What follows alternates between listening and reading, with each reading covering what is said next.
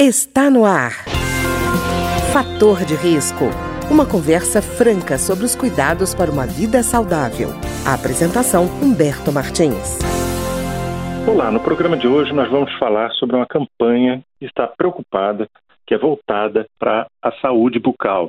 É a campanha Sorrir Muda Tudo. E nós vamos conversar com o superintendente da ABIMO, que é a Associação Brasileira da Indústria de Dispositivos Médicos, Paulo Henrique Fracaro, que está coordenando essa campanha.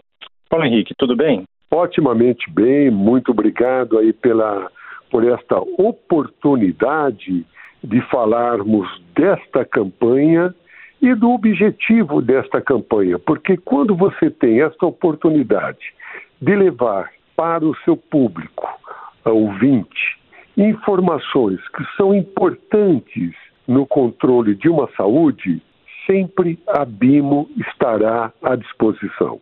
Pois é, Paulo Henrique, interessante. Ela já é uma segunda edição, não é isso? Já estamos é, na segunda edição, em função dos inúmeros pontos positivos que nós obtivemos na sua primeira edição. Foi uma surpresa muito agradável, embora nós enfrentamos durante a primeira edição toda essa fase de início de uma pandemia que ninguém ainda tinha ideia do tamanho da gravidade, inclusive tivemos que mudar algumas ações que nós tínhamos planejado, ações mais abertas, porque o público estava todo retraído nas suas casas, mas mesmo assim ela foi extremamente positiva, o que nos levou a continuá-la através da sua segunda edição. Paulo Henrique, me diga uma coisa: o que você considerou que foi mais importante nas campanhas? Eu digo assim, normalmente, você falar sobre saúde bucal é uma coisa sensível. Tem gente que, por exemplo, tem medo de dentista, tem gente que é, acha que sabe escovar o dente, não sabe escovar o dente, ou tem gente que simplesmente não se cuida. Quais foram as, as, os pontos assim que você percebeu que foram mais sensíveis nessa campanha é, do ano de 2019? Olha, eu acho que o ponto mais importante que nós obtivemos e continuaremos trabalhando nesta segunda edição é mostrar que uma campanha como essa, que Sorrir Muda Tudo, não é simplesmente o tratamento dos dentes, não é simplesmente um tratamento cosmético, não é simplesmente um tratamento para melhorar o sorriso da pessoa, mas sim mostrar que a, o não trato dos dentes poderá ser a porta de entrada de inúmeras doenças, inclusive o Covid, uh, inclusive doenças que podem atingir o coração. Então, eu acho que isso foi e está sendo o principal objetivo mostrar que a saúde bucal ela tem uma complexidade enorme além da parte cosmética.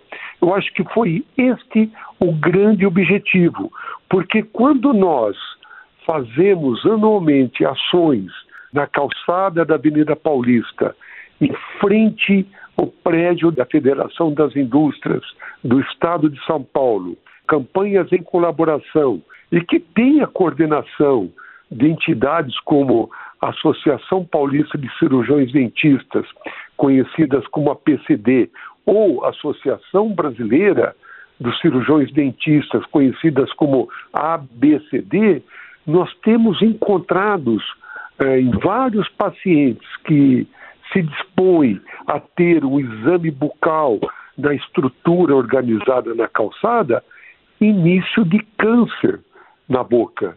Então você veja o seguinte: o paciente às vezes pensa que é uma simples infecção, uh, que está sangrando, ah, eu machuquei a gengiva. Não, é um câncer que, se não for tratado tempo, ele pode ter uma complexidade muito maior.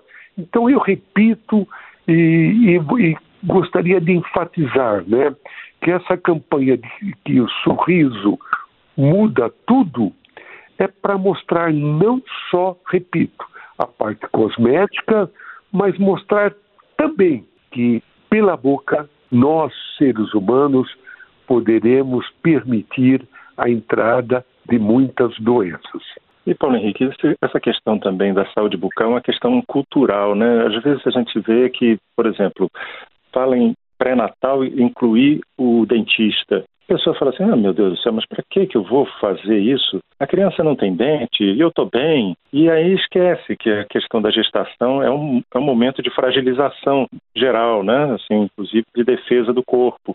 Ou então, por exemplo, começar com crianças, estimulando a criança a higiene bucal. É, tem coisas que ainda caminham muito devagar, né? Olha, eu, eu diria, olha, a sua pergunta provavelmente eu poderia ficar horas respondendo ela.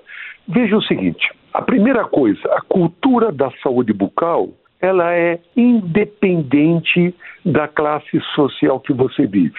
É muito comum na classe social que eu vivo, quando tenho alguma liberdade de ir até o toalete da, da casa que eu estou visitando, e você reparar na qualidade da escova de dente. Você reparar que a escova de dente está lá desprezada ao lado de uma pia muitas vezes sem nenhum controle de higiene. É muito comum, mesmo nessa classe social que eu vivo, eu gosto de repetir isso, pessoas com tártaro na sua arcada dentária.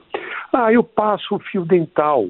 Não, mas o fio dental nem sempre, se ele não for bem usado, ele não consegue eliminar os tártaros que existem entre os dentes. E esse tártaro, o que, que ele provoca? Pode provocar infecção e mau hálito. E os pais, não tendo esse hábito, com certeza não vai transmitir aos filhos. Outra coisa que eu reparo: quantos pais têm a, a dedicação de ensinar a escovação perfeita para os filhos? Pouquíssimos têm. Quantos pais sabem que a escova de dente tem uma certa durabilidade? Quando as cerdas deixam de estar alinhadas, como na escova original, é a hora de trocar a escova. E quanto custa uma escova? 15 reais, 30, 40 reais? Como é que você quer que a escova dure um ano? Até a escolha de uma pasta de dente mais adequada. Então, e aí vem a ida ao dentista. As pessoas, na sua grande maioria, visitam o dentista quando a dor chega. Poucos vão de uma maneira preventiva, sabe? Então, é, é, eu acho que a nossa cultura é, de saúde esquece muitas vezes que a boca faz parte do corpo humano. Eu tenho um amigo meu, que é o presidente da Associação Paulista de Cirurgião Dentista, meu amigo Wilson Chediek, que ele sempre pergunta: quem foi o desgraçado que tirou a boca do corpo humano? porque esquece que a saúde, que a prevenção da saúde também tem que indicar a prevenção da boca. Né? Então você veja, esses conceitos ainda estão muito longe de você ter ele como conhecimento de grande parte da população. E aí, se você me permite a continuidade da minha fala, eu diria para você, eu, viajei muito, viajei muito pelo mundo, né? E eu vejo que isso daí, nos países europeus, é muito pior. Né? Eu lembro que, eu não vou falar que país, que quando eu estava na reunião e a gente tinha aquele lanche na hora do almoço, ninguém levantava para escovar os dentes, a não ser eu.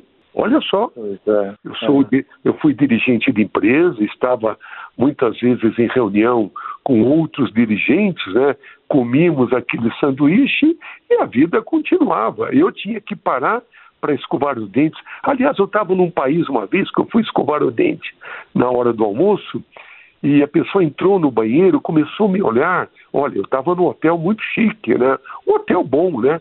E a pessoa, outro hóspede, começou a me olhar e perguntou se eu não queria ir.